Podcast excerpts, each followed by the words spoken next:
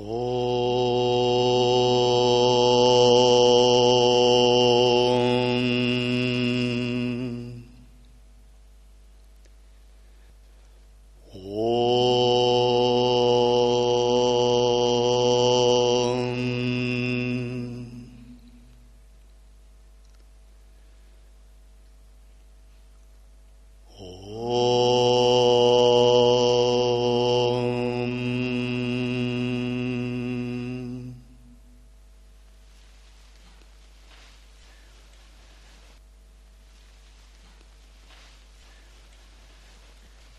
Начинаем с того, как обычно, зарождаем правильную мотивацию.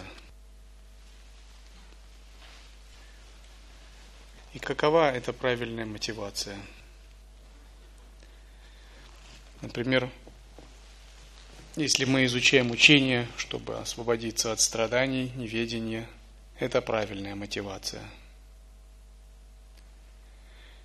Чтобы служить всем живым существам и служить силам Абсолюта, это правильная мотивация. Если мы стремимся познать Бога, абсолютную истину, это правильная мотивация.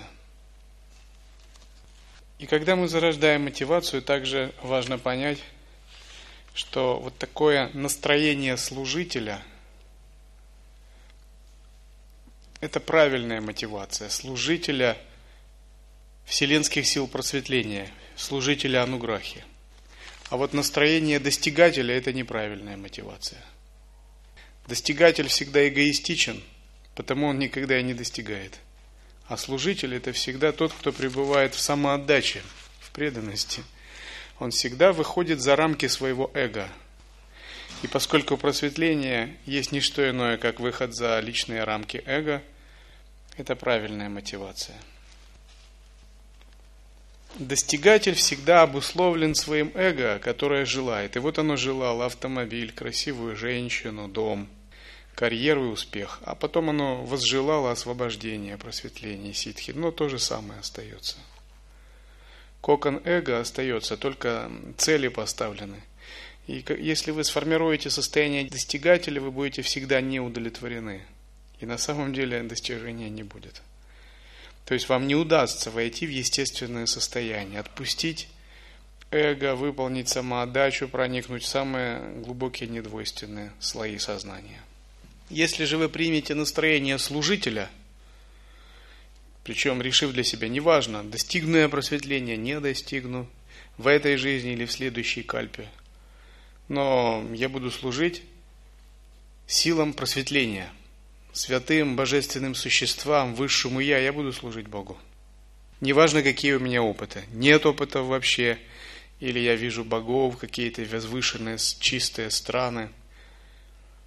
Это как моя миссия моей жизни, смысл моей жизни. Если вы примете такое настроение, вы обнаружите, что вы входите в это состояние, оно вас никогда не покидает. Ваша вера углубляется, и все то, что вы не могли реализовать в настроении достигателя, легко приходит само по себе. Достигатель всегда ставит определенные цели, он всегда не удовлетворен, потому что он находится в постоянном беге за этими целями. Даже если это трансцендентная, возвышенная цель, он всегда в двойственности. Есть он и есть цель. И необходимо ее достичь, и создается такое двойственное концептуальное разделение между я и целью. И постоянное беспокойство ума, нет никогда остановки, никогда нет пребывания в настоящем, естественном состоянии. Служитель же, естественно, делает другой выбор.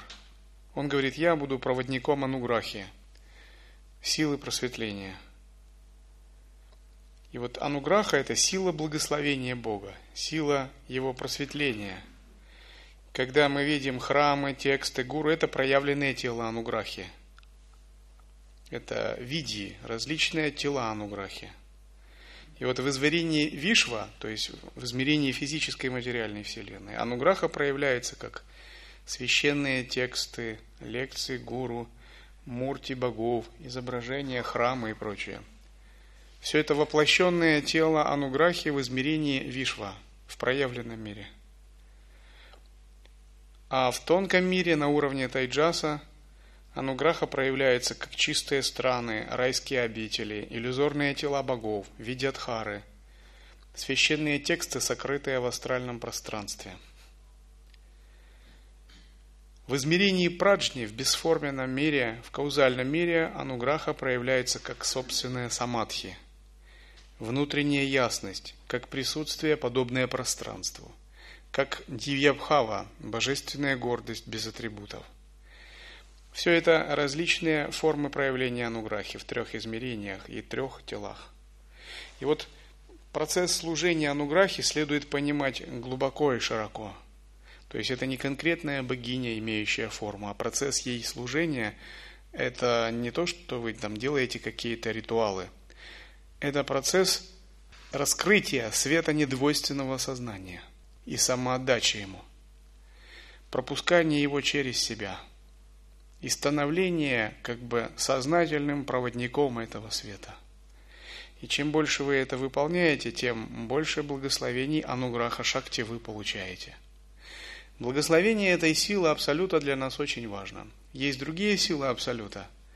Сила творения, поддержания, разрушения, сокрытия. Но просветление происходит через силу благословения, силу милости Абсолюта.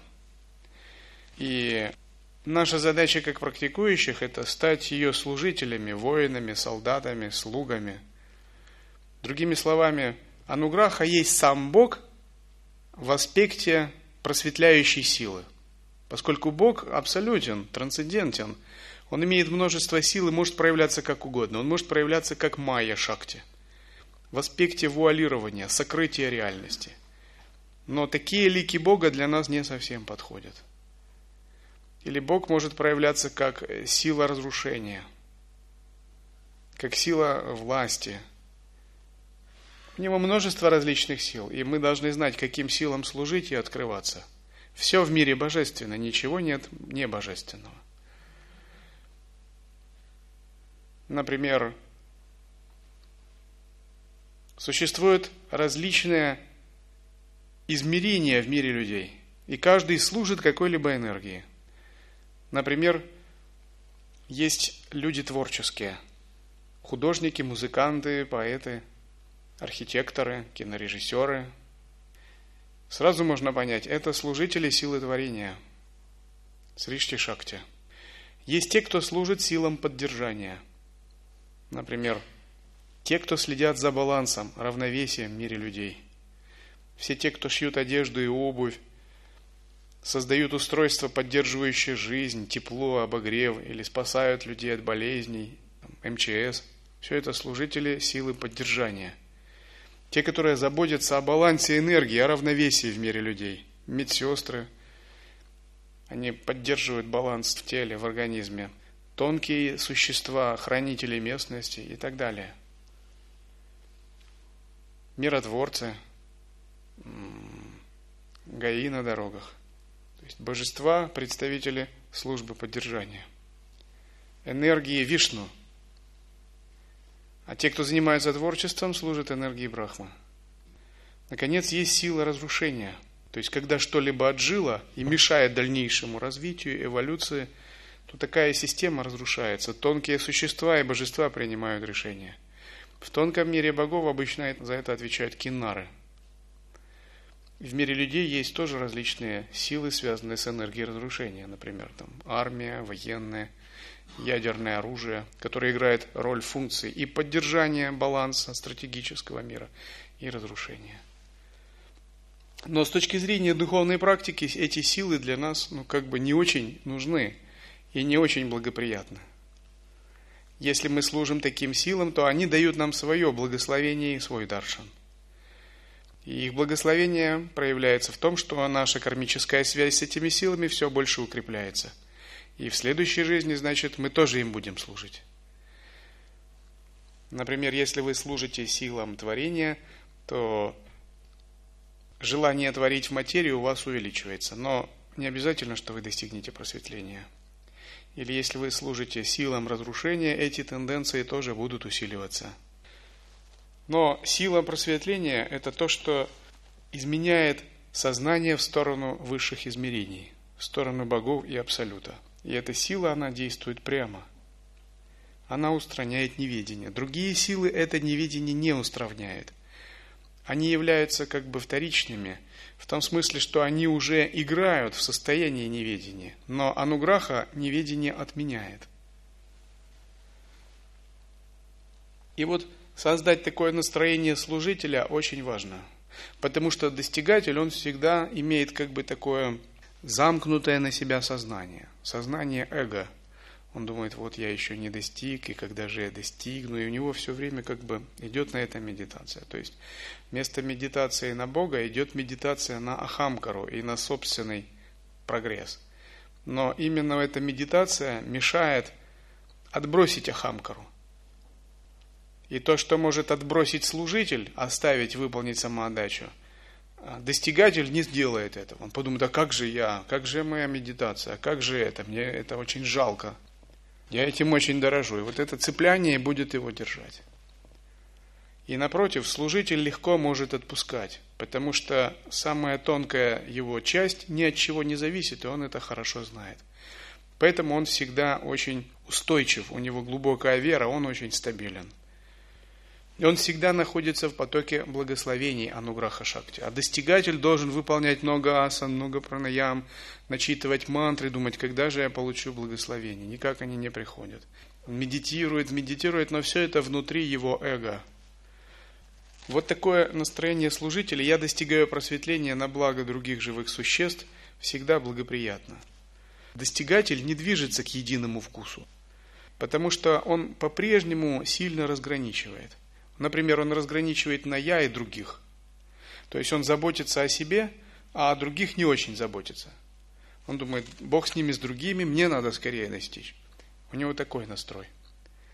И поэтому двойственность, которая должна преодолеваться, она парадоксальным образом усиливается. Он делает объектом заботы только самого себя.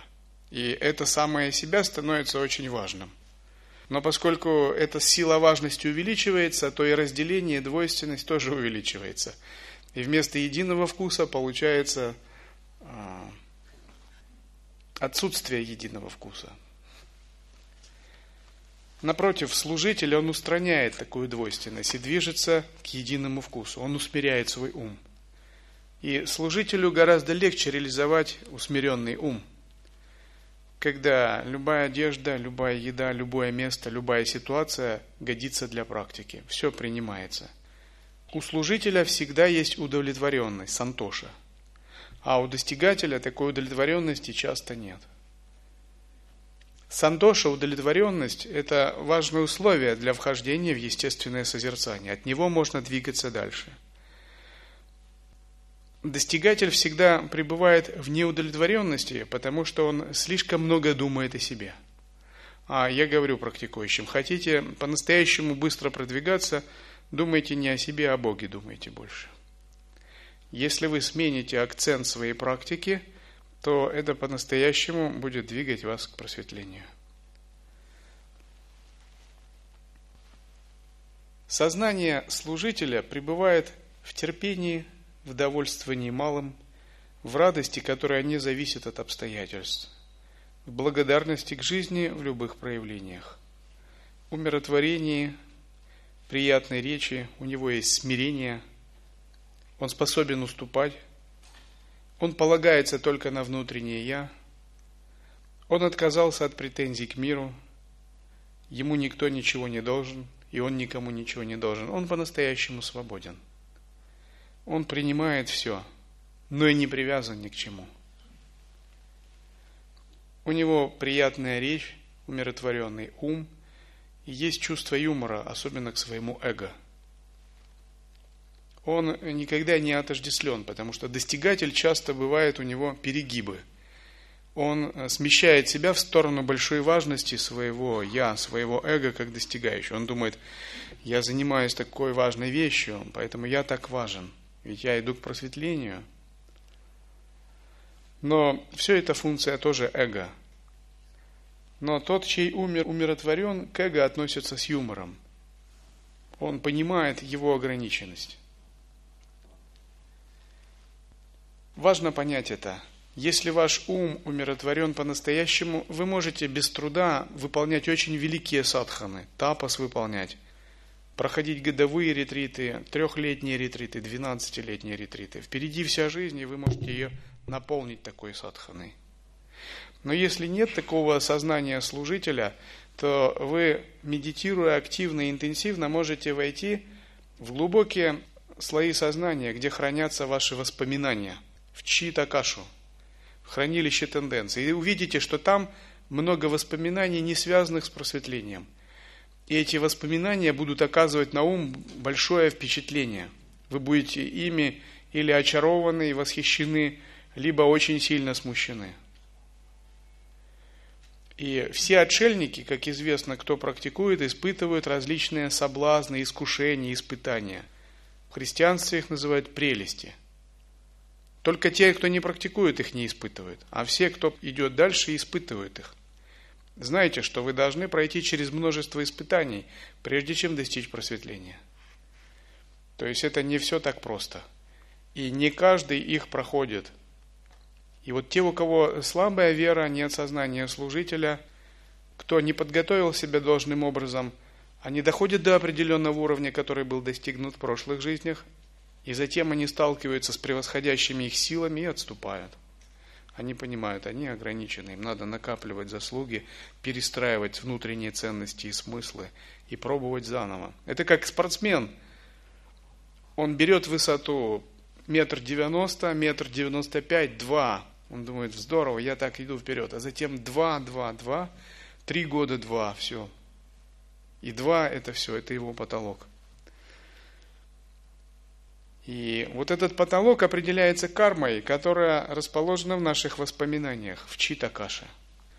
И если у нас недостаточно самоотдачи, преданности, отбрасывания себя, мы натолкнемся на этот потолок, и эти воспоминания – будут сильно смущать и захватывать нас, наше сознание. Они будут ограничивать его. Если же мы взрастили правильную мотивацию и правильное сознание служителя, мы их сможем освободить, проигнорировать и пойти дальше, в чистое пространство, в переживание панча вьоман, переживание чистых пяти пространств света –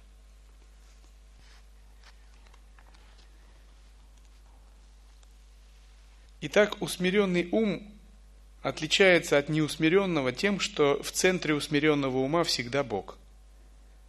И эго усмирено, и он сам подобен океану. И он уважает этот океан внутри каждого существа. Неусмиренный ум, он таков, что в центре него всегда эго. Я сам. И неусмиренный ум постоянно самоутверждается – хочет сделать, чтобы его заметили, оценили, полюбили признали и прочее. Все это незрелые формы жизни на самом деле, незрелые ступени эволюции. Усмиренный ум, он никогда не самоутверждается, он самодостаточен.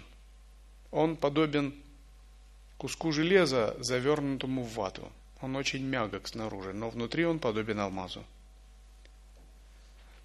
У неусмиренного ума установка примерно такая, мне все должны. То есть он живет, нарушая законы Вселенной, законы Риты, космической гармонии. Он живет так, где бы что себе притянуть на пользу, неважно, в ущерб или нет. Усмиренный ум наоборот, у него установка, кому я еще что должен, что я могу делать для других. Очень важно переменить в себе вот такое умонастроение – если мы сумеем усмирить наш ум и поменять установку на «мне все должны» на «что я кому должен», тогда по-настоящему вы сможете медитировать. Неусмиренный ум служит самому себе. И он подобен такому человеку, который наступил сам себе на ногу. И потом ищет виноватого. Это символ эго – и он думает, что мир к нему несправедлив. Или иногда человек думает, что мир над ним издевается. И он ищет того, кто виноват в его проблемах, или ищет везде подвох. Это признак неусмиренного ума. Он считает, что ему все должны или склонен винить других, или часто впадает в какое-то негативное состояние, потому что чистое видение отсутствует. Все это признаки неусмиренного ума. Напротив, усмиренный ум, он понимает, что мир – это проявление сознания, то есть все есть он сам. Мир есть проявление его самого. И поскольку все это он сам, то все только от него и зависит. И он никогда как бы не имеет претензий к миру. Он понимает, если мир есть проявление моего сознания, значит все зависит от самого меня. И только тот, кто усмирил ум, может принять ответственность по-настоящему за свою жизнь. Если ты понимаешь, что мир есть проявление твоего сознания, ты ищешь опору в своем уме, и ты сам по-настоящему ответственен за свою жизнь. И вот принятие такой ответственности – это первый шаг к тому, чтобы стать настоящим садху – если человек принимает решение из этого состояния, то его решение непоколебимо. Его слово не может быть ложным, его санкальпа не может быть отменена ни в коем случае. То есть это сознание почти ситхов. То, что сказал, то и будет. И вот если ситх скажет, неважно, правда это, ложь, абсурд, но если он скажет из этого состояния, так оно и будет. Потому что во Вселенной нет ни правды, ни лжи, ни иллюзий, ни истины, а есть только воля и энергия, и сознание. Если кто-либо проявляет санкальпу из этого состояния, она воплощается. Усмиренный ум полагается исключительно на свое сознание, зная, что он есть источник всего, и если что и происходит, то видит в этом проявление своего сознания. Усмиренный ум всегда тотально позитивен. Если не усмиренный ум, он всегда беспокоен и может впадать в негативность. И это является причиной многих искушений и соблазнов. То усмиренный ум, он всегда тотально позитивен. И поэтому он легко проходит различные испытания и различные искушения. Различные соблазны не могут коснуться его потому что он позитивен благодаря своей глубокой внутренней природе. И вот достичь такого состояния удовлетворенности, Сантоша, возможно, когда мы принимаем мотивацию сознания служителя.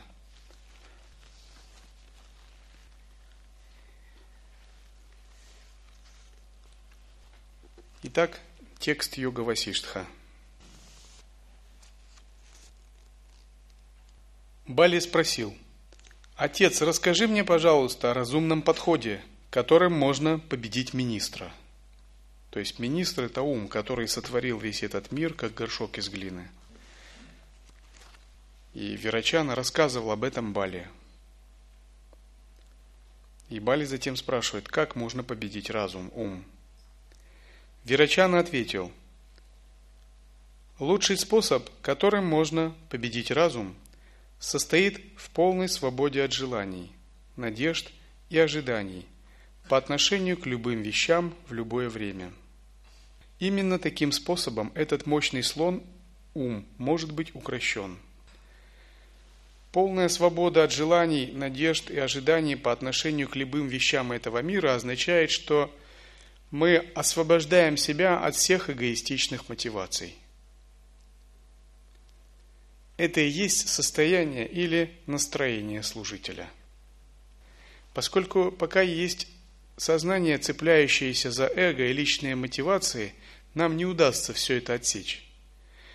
Отсечение надежд и страхов – это прямой путь к укращению ума. Вот если кому-либо вам сейчас сказать, отправляйся распространять дхарму в Китай – Вот тот, кто находится в состоянии служителя, он скажет, не проблем, когда билет покупать. А если у вас есть эгоистичная мотивация, привязанность, цепление, он скажет, как? Да это вообще, это невероятно. Вот эта степень настроения служителя и настроения достигателя. Служитель знает, я могу распространять дхарму, я могу служить дхарме на Луне, в Китае, в Африке. Где угодно, в прошлом, в будущем, с телом, без тела. Я свободен. Везде есть дхарма, везде ее можно распространять. Он не привязан к эго. Это реализация единого вкуса. Все равно в каком месте быть. Все равно с телом или без тела. Все равно какой просад есть, в каком статусе быть, какую еду есть. Это истинное служение ситхов единого вкуса. Если уже у нас нет самоотдачи, отбрасывания себя, а есть много-много-много разных цепляний, мы всегда чувствуем, как мы ограничены. Как словно мы привязаны к этому, к этому, к этому. Это нас не пускает. Итак, Верачана говорит, нужно быть свободным от желаний, надежд и ожиданий по отношению к любым вещам в любое время. Почему нужно быть свободным? Потому что когда в момент смерти приходит переживание исконного света, все равно все надежды и ожидания, все равно они отсекаются. И чтобы объединиться с исконным светом, нужно быть свободным от всего этого, уметь отпускать. Те, кто могут объединяться с исконным светом, достигают освобождения. Но те, у кого много цепляния, ожидания и привязанности, отшатываются от этого света. Слишком он пугающий и ярок. И затем идут к новому воплощению. Вот умение в любой момент все отпустить, это и есть признак истинного служителя.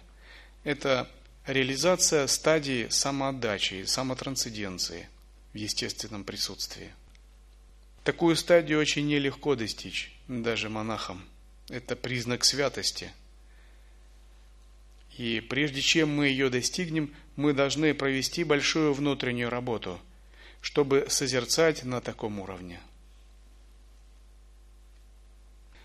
Этот способ одновременно очень легок и невероятно труден, мой сын.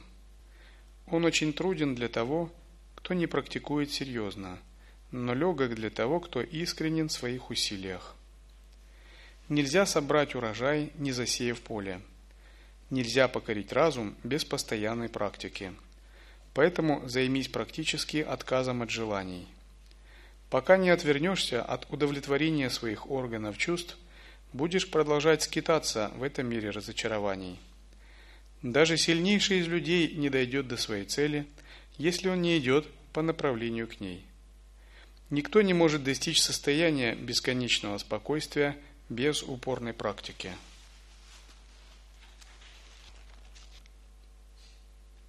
Путем к просветлению является тапос в правильной мотивации – Тапос в правильной мотивации бывает двух видов – внутренний и внешний. Внешний связан со скезами тела, принятием строгих обетов внешнего мира, с отречением. Внутренний тапос связан с практикой созерцания и отсечением цепляний и надежд. В нашей школе мы не очень ориентируемся на внешний тапос, но придаем большое значение антартапасе, внутреннему тапосу. То есть глубокой практики непрерывного созерцания в любых условиях с отсечением цепляний и надежд эго.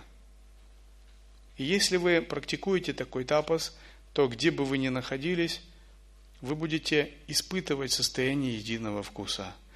Надежды и цепляния будут отсекаться, и вы можете жить как семейный человек, вы можете жить мирской жизнью или как отшельник, так как выберете, как вам угодно – то есть есть полная свобода выбора, потому что учение лай-йоги – это путь трех свобод. Вы можете жить как монах, но вы все время будете выполнять этот внутренний тапос. Ваша исключительно глубокая садхана будет непрерывно продолжаться. Вирачана продолжил. Только верно направленным усилием можно достичь спокойствия – Люди говорят о Божьей помощи и судьбе, но в этом мире мы видим только тело, а не Бога. Когда люди говорят о Боге, они имеют в виду что-то неизбежное, что не поддается их контролю, а также естественно происходящее события. Что бы ни привело к спокойствию и окончанию страданий, это тоже относят к результату божественного вмешательства. Божья помощь Естественный порядок событий и правильно направленные усилия – все это разные определения одного и того же. Все различия между ними есть результат неправильного восприятия и заблуждения. Итак, Васиштха говорит очень важные вещи. Он говорит о воле, о природе божественной воли и воле человека. Божественная воля именуется Ичха-шакти. И Васиштха говорит, надо понять, что божественная милость божественная воля, естественный порядок вещей рита и карма, закон причин следствий, и правильно направленные усилия, личная воля человека, санкальпа шакти, это разные определения одного и того же. Не следует это разделять. Если мы достаточно практикуем и наша воля сильна, то со временем наша воля сама может стать принципом кармы, космическим мировым порядком и даже волей Бога. Между ними нет разницы. Это одна и та же воля. Кто-то думает, вот воля Бога – это нечто внешнее, это одно. А моя воля – это ничто. На самом деле это не так. Если вы глубоко находитесь в состоянии присутствия, то ваша воля и воля Бога постепенно сравниваются, они становятся одним. Потому что в состоянии присутствия нет разделения на вас и Бога. И он говорит, что если ты направляешь правильно свое усилие, то твое усилие способно менять реальность. Не существует самих по себе внешних законов, не существует самих по себе внешних принципов Вселенной, которые бы не были связаны с сознанием. У многих такие есть превратные представления. Кто-то, например, говорит, если я достигну бессмертия – не будет ли это противоречить воле Бога? Тогда спрашиваешь, а он вам объявлял свою волю? Будь смертным. Или о каком Боге вы говорите? Дело в том, что у Бога нет какой-то одной воли. У Бога есть бесконечное количество воль, как тоннели реальности. И для одних людей его воля такова, чтобы они были смертными, а для других его воля такова, чтобы они были бессмертными – например, для ситхов и ведетхаров. То есть воспринимать Бога как что-то ограниченное неверно. Это бесконечное множество различных волевых манифестаций. И эти волевые манифестации не ограничены ничем. Поэтому у нас всегда есть выбор, какой воле Бога следовать, какой из воль. Их бесконечно много. Направленность воли определяется тем, кто ее излучает.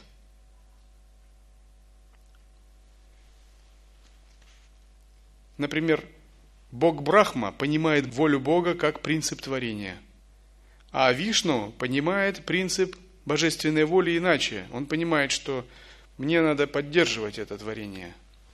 А Шива понимает волю Бога как принцип разрушения. Он говорит, что когда что-то мешает – когда что-то устарело и тормозит эволюцию, надо это все рассеять, отправить в пустоту.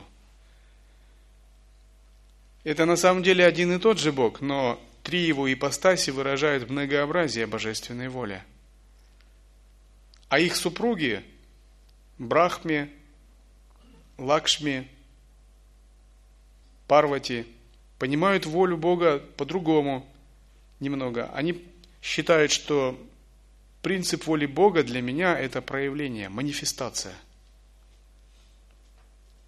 Сарасвати, Лакшми, Дурга или Парвати воспринимают волю Бога как принцип проявления, динамики, манифестации. Пять сил творения – поддержание, разрушение, сокрытие и проявление божественного – это тоже различные проявления воли Бога.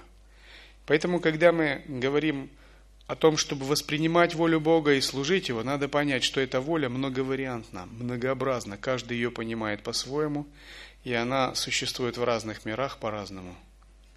Есть ее бесчисленное проявление в различных тоннелях реальности. И в конечном счете, воля твоя собственная, даже воля твоей личности – это проявление воли Бога. Только она еще незрелая – и ты должен понять, как совместить собственную волю с божественной волей.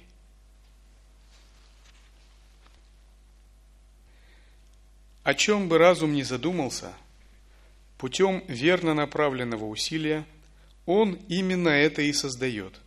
А когда он видит плоды своих усилий, возникает радость. Разум – делатель.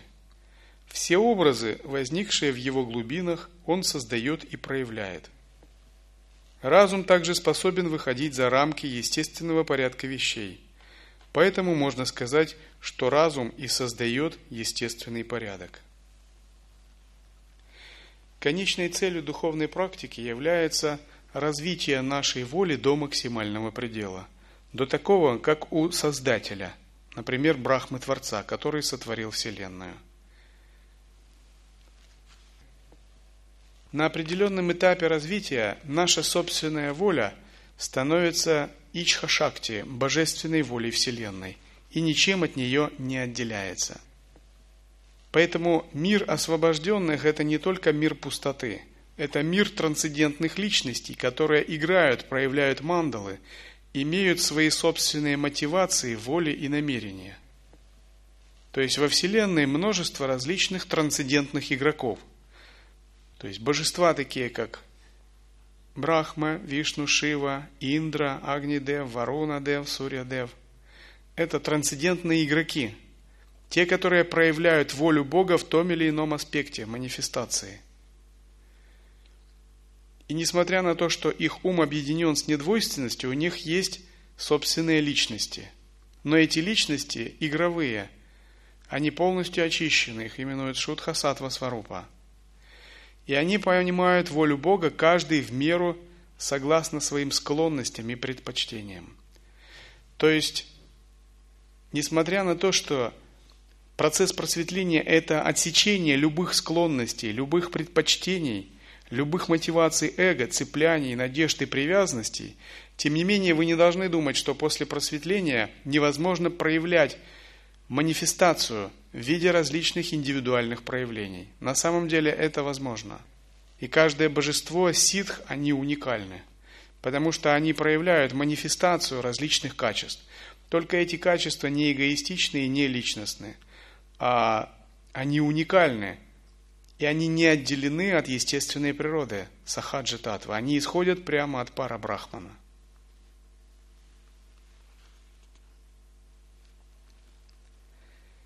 Как ветер дует в пространстве, так и ограниченное индивидуальное сознание существует в этом мире, делая то, что должно быть сделано в рамках естественного порядка вещей. Но эти действия могут казаться эгоистичными. Подталкиваемое естеством, кажется, что сознание неподвижно или движется. Но и то, и другое – просто выражение или неправильное применение понятий. Точно так же, как кажется, что вершина горы качается, когда ветер раскачивает деревья. Таким образом, пока действует разум, нет ни Бога, ни естественного порядка вещей. А когда разум не действует, пусть останется только то, что есть. Бали спросил, «Скажи мне, как мне от всего сердца – перестать желать удовольствий для себя. Верачана ответил, «Сын мой, познание самого себя – это то самое растение, плодом которого будет прекращение стремления к удовольствиям. Когда видна собственная суть, тогда высшая форма спокойствия надежно укореняется в сердце. Таким образом, надо стараться одновременно постичь суть самого себя – тщательным исследованием и избавляться от желаний. Итак, Верачана говорит, все дело в исследовании, в самоисследовании. Поскольку живые существа не знают себя, они стремятся к удовольствиям. Эти удовольствия привязывают их и запутывают.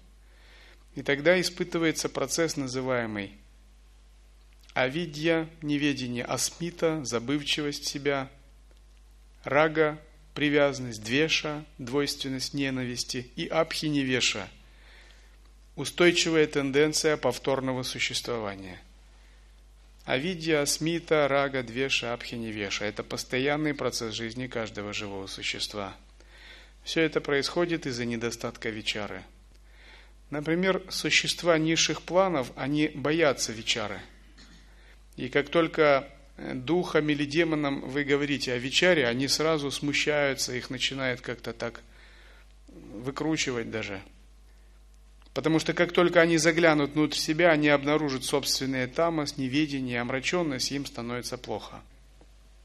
И иногда, когда высшие существа, ангелы, деваты, опускаются в нижние миры, то свет этих высших существ доставляет большие страдания низшим существам. Они опаляются этим светом, потому что вскрываются их тонкие уровни сознания, и они видят все свои ограничения, и им это очень неприятно. Но чем выше уровень сатвы живых существ, тем больше у них радости, когда они практикуют вечару. У меня в жизни был случай, когда я однажды в одной квартире смотрел альбом, и там были цари на картинах, фотографиях. Я увидел изображение одного из русских царей. Не буду говорить какого. И подумал в душе так, ну так, в шутку как бы. Надо же, такое простое лицо, а царь. На крестьянина больше похож. Затем я вечером уснул, и у меня было такое сновидение, когда я иду по коридорам такого как бы царского дворца, и ко мне подходит этот человек в тонком теле, и он явно недоволен. Как бы я его оскорбил, задел его достоинство. И он меня хочет вызвать на дуэль по своим понятиям. И я сказал тогда, за мной есть право выбора оружия – на дуэли один вызывает на дуэль, а второй имеет право выбрать оружие. Он сказал, да. Я сказал, тогда я выбираю Атмавичару. Кто ответит умнее и правильнее, тот и победил.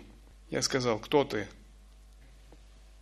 И когда я это сказал, это существо, то есть он остановился, и его разум тоже остановился. И он не мог как бы выйти из этого. Дуэль закончилась.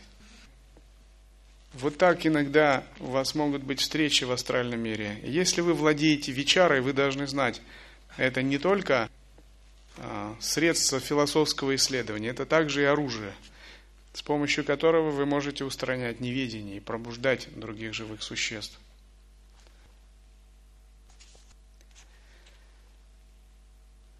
Пока рассудок и способность к пониманию еще не пробуждены, надо ограничить стремление к удовольствиям двумя четвертями своего разума.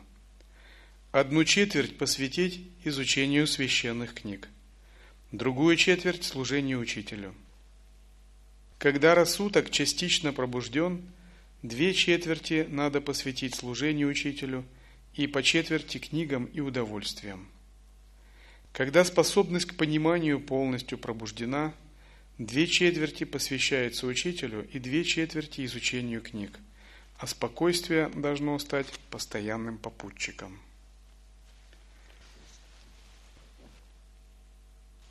Итак, усмирение ума и победа над умом начинается, когда мы сумеем прорваться за слой эмоций и концепций к внутреннему наблюдателю. Такой наблюдатель называется дражта, и есть особый раздел лая-йоги, который называется драшта-йога. Учителя древности давали ученикам многим такое задание, например, садиться и наблюдать за чем-либо, например, за облаками, за муравьями, за коровами,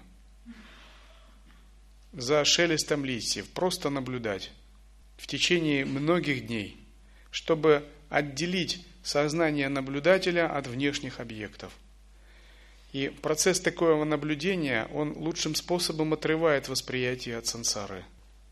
Если вы чувствуете, что у вас мало наблюдающего сознания, есть большая тенденция вовлекаться во внешнее, вы можете практиковать драшта-йогу. Тем более, что она есть в перечне всех базовых ретритов. Когда сознание наблюдателя драшта зарождено, вы можете практиковать более высокие виды практики, например, атмавичару, поддержание санкальпы и работать с созерцанием. Через созерцание рано или поздно мы откроем сахаджи татву. Сахаджи татва – это наша внутренняя природа, естественное состояние. Не следует думать, будто мы сразу войдем в естественное состояние, просто как услышали – я видел одного человека, он так говорил, ну, я знаю, что такое естественное состояние. Вот смотри, так раз. Я расслаблен, позитивен, так все хорошо, естественно. То есть многие люди путают э, само слово, этим словом путаются. То есть это не совсем то, что думают в учениях New Age. Вот. Типа ну, здесь и сейчас расслабься, есть такие еще, не парься, вот такие выражения. Это совсем не то. Ну как бы это тоже хорошо, для начала, но это не совсем то. То есть истинная сахаджитатва открывается э, гораздо позже, когда мы утвердились э, в серьезных практиках созерцания. И бывает, мы проводим годы в ретритах, прежде чем по-настоящему проникнем в естественное созерцание. Мы к этому должны быть готовы. Многое внутри нас должно очиститься или быть оставлено, отпущено. Тогда мы проникаем в сахаджа татву. И существует как бы три уровня естественного состояния. Сахаджа татвы. И первый называется ади. То есть изначальное естественное состояние – это сам Бог, Брахман Абсолют. И он проявляется в виде пяти качеств. Как пустота, как незапятнанность, Ниранджана, как параматман, высший дух, как парамапада, высшее состояние, то есть вершина, апогей, пик и кульминация всего. И как единство всего, апарампара. И вот Ади Сахаджа, Бог Абсолют в аспекте естественного состояния, проявляется в виде таких качеств. Пустота означает, что Он самосущий, не обладает никакими качествами, имеющими имя и форму, и постоянно пребывает сам в себе, самоподдерживает себя. Высший дух означает, что он проявляется как верховная сила в этом мире, например, Парамишвара. То есть э, божество, изначальное самое высшее божество. То есть Парамишвара – это персонификация Абсолюта, которая проявляется как высшая сила – Незапятнанность означает, что любые восприятия не связаны, он отделен от всего. Проявляется Вселенная или разрушается для него, неважно. На самом деле для Абсолюта ничто не проявляется и не разрушается. Он не пятнается никакими гунами, качествами и категориями. Васиштха на эту тему дает такое объяснение. Если из трансцендентного исходит что-то ограниченное – как между ними может быть причинная связь? Трансцендентная причина не может породить что-то ограниченное. Трансцендентная причина должна породить тоже трансцендентное. Поэтому Брахман не может породить Майю, иллюзорную Вселенную. Отсюда можно сделать вывод, что вся Вселенная – это Брахман. Но поскольку Брахман абсолютно независим, не ограничен качествами, то этой Вселенной как таковой не существует – она существует только в нашем восприятии, но не абсолютно.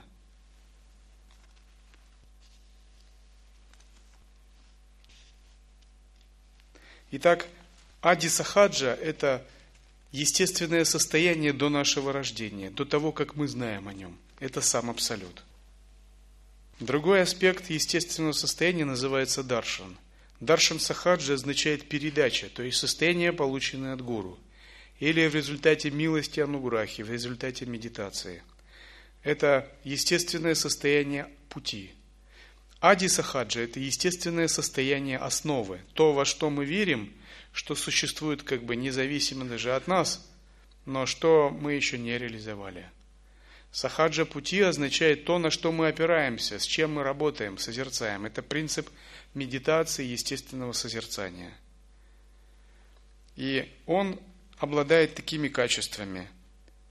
Парамананда – высшее блаженство.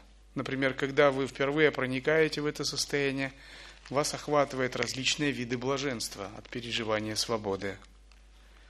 Восход сознания – это означает, что сознание восходит подобно солнцу.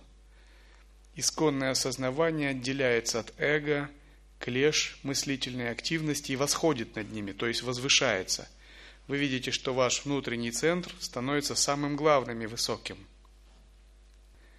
Прабодха – высшая пробужденность. Высшая пробужденность означает, что естественное созерцание есть пик вашего осознавания. Оно пробуждено, и оно является вершиной вашего существа. Свет сознания – чит пракаша. Это означает, что ваше сознание подобно светоносной ясности, которая проникает во все аспекты жизни. И даже если тьма в вашем сознании была очень много, то в тот момент, когда чит пракаша, свет естественного созерцания проникает, эта тьма больше не может существовать. Например, если у вас были какие-то ограничения, клеши, омраченное состояние, то в момент проникновения ясности присутствия все это ясно видно. И полностью видите всю игру этого, всю ограниченность и просто смеетесь. И в процессе этого все это освобождается и оставляет вас. Еще одно качество сахаджа состояния пути называется тождественность, сохам. Тождественность означает, вы переживаете реальное единство с Абсолютом. Ахам Брахмасми. Впервые приходит это переживание во время Даршан Сахаджи, то есть во время естественного состояния пути. И когда мы работаем дальше и выращиваем это состояние согласно 16 ступеням кала, и оно полностью в нас рождается – и оно полностью в нас проявляется, и это именуют пурна сахаджа. То есть естественное состояние достигло апогея, полноты и начало проявлять себя как манифестацию качеств. Это еще называется естественное состояние плода. Как оно проявляется? Она проявляется как пять сил, как джняна шакти – сила знания, ичха шакти – сила воли, сватантрия шакти – сила свободы – Айшварья Шакти, как сила божественной власти, и как пять видов Крия Шакти, сила творить, поддерживать, разрушать, сокрывать и благословлять милостью просветления. Также Пурна Сахаджа проявляется как три просветленных тела. Например, когда вы преображаетесь в иллюзорное тело, это семя, зародыш одного из будущих ваших просветленных тел. Именно пранавадехи. А когда вы медитируете на пустоту, божественную гордость, вне всяких качеств, это семя, зародыш другого просветленного тела, джнянадыхи. А когда вы работаете с принципом проявления, очищаете это тело, это зародыш будущего тела проявления ситхадыха. Наконец, еще один аспект пурна сахаджа – это мандала, то есть способность создать манифестацию энергии, сотворить новую вселенную. Сотворить новую вселенную может только э, Брахма, Творец. То есть по-настоящему Пурна Сахаджа присущи Брахме, Творцу. То есть это уровень богов очень высокого уровня, которые реализовали полностью естественное состояние. Но когда мы созерцаем, признаки Пурна Сахаджи у нас тоже могут немного проявляться. Например, мы проявляем некоторые силы – мистические силы, силы намерений и другие. Это как бы зародыш будущих сил, которыми мы будем обладать. То есть пурна сахаджа означает, что наше собственное сознание, погруженное в сахаджа пути, то есть в даршан сахаджа, объединилось с изначальным естественным состоянием, ади сахаджа. И теперь они объединились. Наше маленькое созерцание неотделимо от созерцания Бога. Наше присутствие и присутствие Бога одно, и мы можем проявлять тот же уровень манифестации, что и Бог. И тогда, говорят, рождается новый Творец. Например, говорят так, когда какой-либо святой великий мастер уходит из этого мира, на небе вспыхивает звезда, или появляется новая звезда. То есть сила его реализации такова, что он в пространстве Вселенной производит определенное возмущение. И звезда становится его телом. Например, у нас такое тело, а у богов звезда может быть телом, планета. Итак, мы идем сначала от того, что слушаем про Ади Сахаджа, слушаем про Бога, Его качество. Мы просто знакомимся с этим, получаем объяснение естественного состояния основы, то, что изначально. И Ади Сахаджа для нас это Дататрея – мы знакомимся с принципом дататрии. Затем мы переходим к Даршан Сахаджи. Мы не только слушаем, мы созерцаем и прямо воспринимаем Бога в своем уме. Мы исследуем и обнаруживаем Его как принцип созерцательного присутствия. Обнаруживаем его как блаженство, высшую пробужденность, восходящее сознание, как светоносную ясность разных уровней и тождественность «я» и «абсолют». Все это качество Даршан Сахаджи, то есть переданного состояния от гуру во время прямой передачи или объяснений. Наконец, работая с этим состоянием, методом манана и нидитхьясаны, мы реализовываем полное пурна сахаджа, сахаджа плода, и получаем в качестве плода владение пятью главными силами Вселенной, обладание тремя телами и реализацию мандалы. Каждый из вас, ваше будущее, согласно этому, это обрести такое естественное состояние плода, то есть стать Богом-творцом, богами-творцами – то есть ваше будущее это не быть ограниченными людьми и даже не просто переродиться в чистой стране или стать деватой, ангелом, а гораздо-гораздо выше. Опираясь на естественное состояние плода, обрести три просветленных тела. Но это не значит, что у вас даются вам три тела и все, а четыре нельзя. Эти три просветленных тела – это просто способ говорить. Скорее, это тела в различных измерениях. Например, пранава деха может проявляться в измерении тайджаса в астральном мире. И оно может проявляться многообразно. Вы можете проявлять одно тело, два тела даже, десять тел, сотню тысяч тел, миллион иллюзорных тел, десять миллионов иллюзорных тел. Сколько силы вашего сознания хватит, столько многообразно вы можете проявлять иллюзорные светоносные тела. Таким же образом, измерение Вишва означает проявление на материальном уровне. Вы сможете проявляться столько, сколько хватит силы вашего сознания. Это обладание тремя телами. И ваше будущее – это обладание пятью силами, когда вы можете проявлять силы знания, силы воли и силой санкальпы менять реальность силы божественной власти устанавливать определенные законы в этой реальности и силы действия, то есть силой санкальпы одни вещи творить, другие поддерживать, третье разрушать, четвертое отправлять непроявленное, сокрывать и пятое просветлять, одухотворять и обожествлять. И когда эти силы обретут полноту, и вы обретете над ними контроль, то вы родитесь в трансцендентном мире как Брахма, Бог-творец, как молодой Бог-творец. И вашим как бы первым заданием будет создать новую Вселенную. И если у вас достаточно силы медитации и способности к проявлению, вы это сможете сделать. Сможете сделать, обратившись к своему сердцу. Так же, как Брахма перед творением Вселенной был в замешательстве, он не знал, что делать. Тогда он обратился в своем сердце к Вишну – как Абсолюта и вопросил, что ему делать. И Вишну ему ответил «Тапа», два слога только. Тапа означало тапас, то есть Вишну сказал, нужно выполнять тапас, и тогда ты создашь новую вселенную. И эта вселенная возникла в результате тапаса Брахма.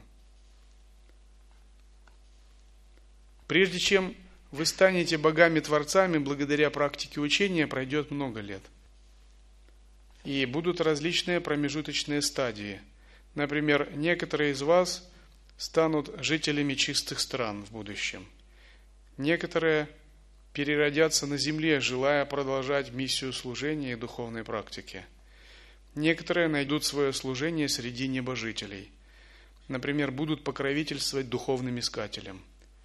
Некоторые будут открывать священные тексты и передавать им на землю, становясь видятхарами, держателями различных учений – Некоторые посвятят свою жизнь совершенствованию своих магических сил в иллюзорном теле, чтобы служить другим.